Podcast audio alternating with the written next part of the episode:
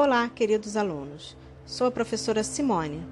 Esse é o podcast 20 de Ciências do nono ano do ensino fundamental do quarto bimestre. Aula 5 Atividades.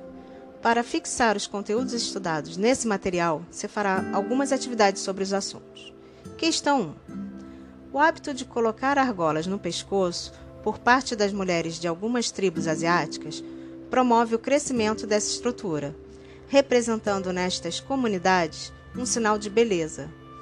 Dessa forma, temos que as crianças, filhos destas mulheres, já nasceriam com pescoço maior, visto que é uma tradição secular. A afirmação acima pode ser considerada como defensora de qual teoria evolucionista? Letra A, teoria de Lamarck.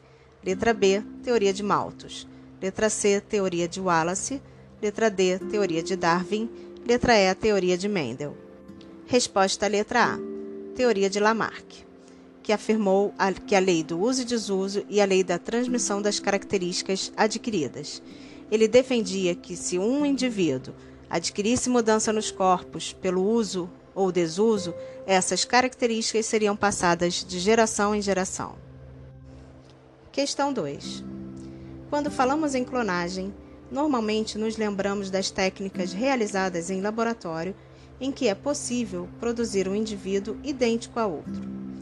Entretanto, a formação de clones é possível também na natureza por meio do processo de letra A, reprodução assistida, letra B, conjugação, letra C, reprodução assexuada, letra D, fecundação interna e letra E, reprodução sexuada. Resposta certa, letra C. Na reprodução assexuada, é possível observar a formação de clones. Em bactérias, por exemplo, pode ocorrer a reprodução por divisão binária, em que um indivíduo divide-se em dois. Nesse caso, o indivíduo formado é idêntico à célula-mãe e, portanto, um clone. Questão 3. Na antiguidade, havia uma ideia bastante difundida de que as espécies que hoje habitam o planeta já o habitavam quando ele surgiu. De acordo com essa linha de raciocínio, as espécies não sofreram modificações através do tempo.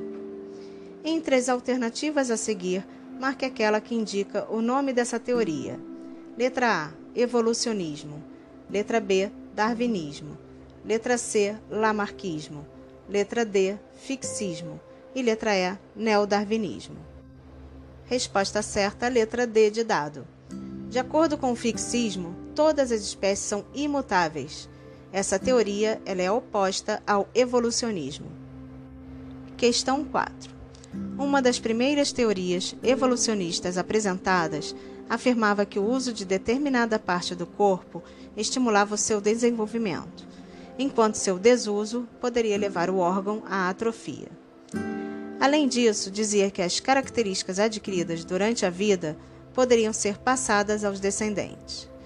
Essa teoria evolutiva foi proposta por letra A, Charles Darwin, letra B, Ernst Mayr, letra C, Jean-Baptiste Lamarck, letra D, George Simpson, letra E, Aristóteles.